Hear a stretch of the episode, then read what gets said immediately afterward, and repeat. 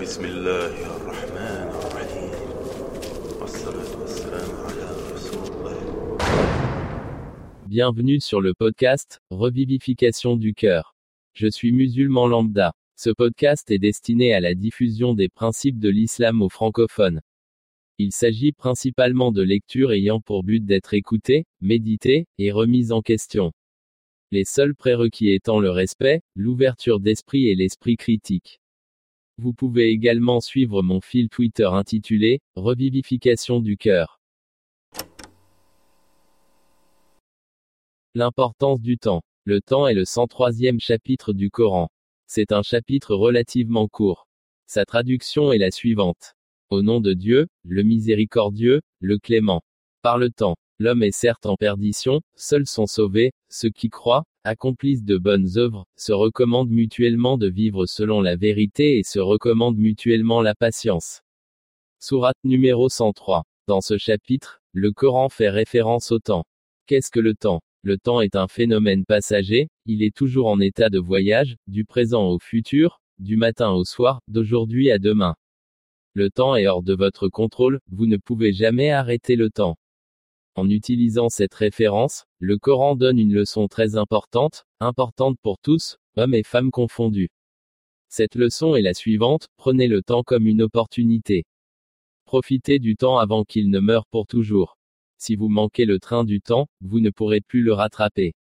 Al-Razi, l'un des commentateurs du Coran, dit, J'étais en train de réfléchir à la signification de ce verset coranique alors que j'étais à Bagdad. Pourquoi le Coran dit-il que le temps est un témoin pour l'homme? Puis j'ai entendu la voix d'un marchand de glace. Il appelait les gens, au peuple, achète mes biens avant qu'ils ne fondent et disparaissent. Le phénomène de la glace explique avec succès ce verset coranique.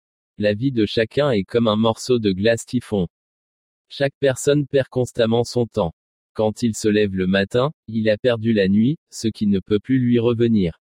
À l'approche de la soirée, il a perdu la journée.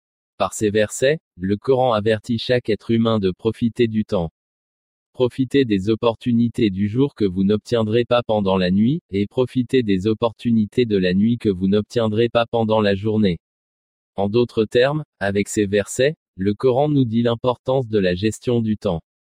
La gestion du temps est indispensable pour chaque homme et chaque femme. Nous avons très peu de temps ici sur cette terre. Dans seulement quelques années, nous serons confrontés à la mort. Chacun devrait entreprendre une planification sérieuse de son temps afin de se prévaloir de sa période avant la mort. Nous n'avons que deux options devant nous, soit de profiter du temps avec sagesse ou de faire face à l'échec pour toujours.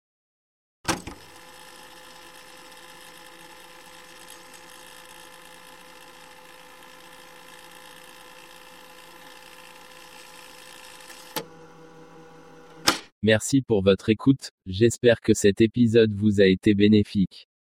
N'oubliez pas de vous abonner au podcast Revivification du cœur, et à partager son contenu. J'atteste qu'il n'y a de divinité qu'Allah seul, sans associé, et j'atteste que Muhammad est son serviteur et messager.